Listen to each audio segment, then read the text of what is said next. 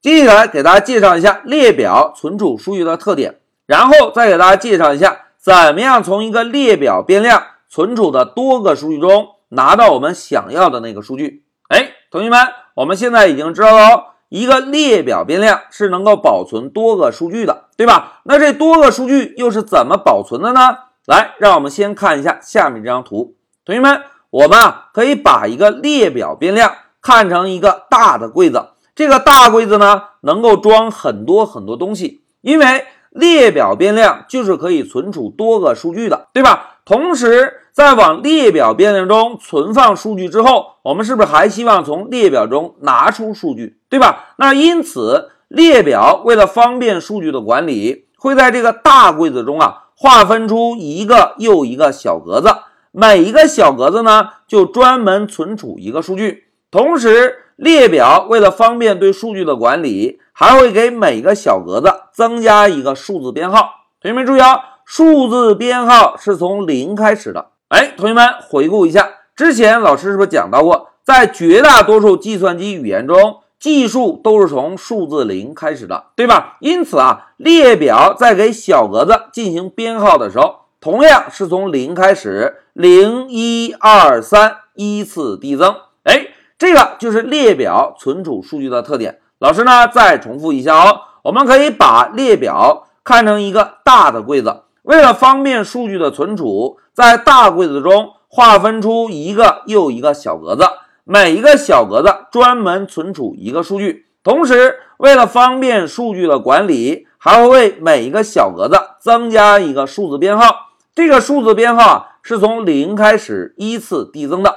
同时，这个数字编号呢，还有一个非常专业的术语，就叫做索引。有的时候呢，我们还会管这个编号啊叫做下标。但是无论索引也好，下标也好，本质上都表示的是列表中对每一个小格子起的数字编号，零一二三依次类推。哎，这个就是列表保存数据的特点。那接下来再让我们看一下上一小节我们定义的 nameList 这个列表变量。保存的张三李四王五是怎么存储在列表中的？同学们看啊，我们像列表中第一个添加的字符串是不是张三，对吧？因此张三这个哥们呢，会被放在编号为零的小格子，依次类推。李四这个哥们呢，会被放在编号为一的小格子，而王五这个哥们呢，就会放在编号为二的小格子。如果再有其他的名字，就会依次类推，顺序的放在后面编号的小格子里。这个就是列表保存数据的特点。那知道了列表保存数据特点之后，我们怎么样从一个列表中拿到我们想要的数据呢？哎，其实非常简单，我们只需要在列表名字后面跟上一个中括号，在中括号内部指定对应小格子的编号就可以。来，让我们回到 IPython，老师给大家演练一下。同学们看，在上一小节我们定义了一个 nameList 列表变量。这个变量中呢，保存了张三、李四和王五，对吧？如果我们想把张三拿出来，老师呢就可以先敲一个 nameList 这个列表变量名，然后在变量名后面跟上一对儿中号，注意啊，是一对儿中号，然后在中号内部跟上索引值就可以。现在如果想要拿到张三，应该写几呀？哎，非常好，应该写零。因为列表的编号是从零开始的，对吧？现在老师回车，哎，大家看，张三已经拿到喽。如果我们想要拿到李四呢，我们就可以摁一下向上的键，把编号零改成一，再回车，哎，李四也拿到了。那如果要拿王五呢，老师啊，就再摁一下向上键，把一改成二，再回车，哎，王五也拿到了。同学们看啊，列表存储数据的时候，会定义一个又一个小格子。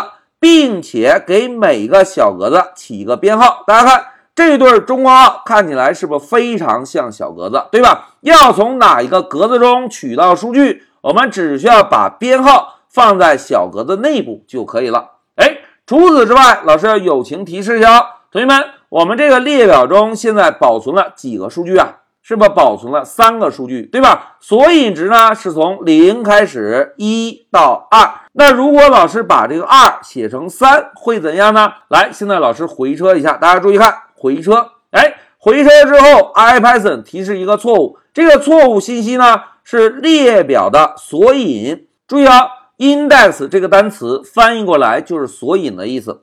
out of 是不是超过了，是吧？超过什么呢？超过范围，因为我们列表的范围是多少？是零到二，而三这个编号是不是已经超出了列表的范围？一旦超出就会报错，这个是使用列表时务必要注意的。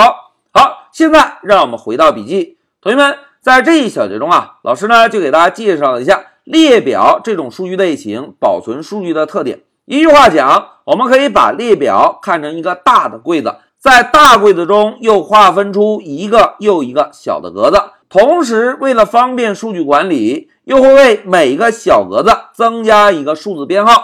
这个数字编号专业的名称呢，叫做索引或者下标。注意啊，数字编号是从零开始的。在我们开发中，想要从一个列表中拿到已经存储的数据，我们只需要在列表变量后面跟上一对中号，在中号内部跟上对应小格子的编号，是不是就可以了？但是务必要注意啊，如果指定的编号超出了索引范围，会怎样？哎。程序会报错。好，讲到这里，老师就暂停一下视频。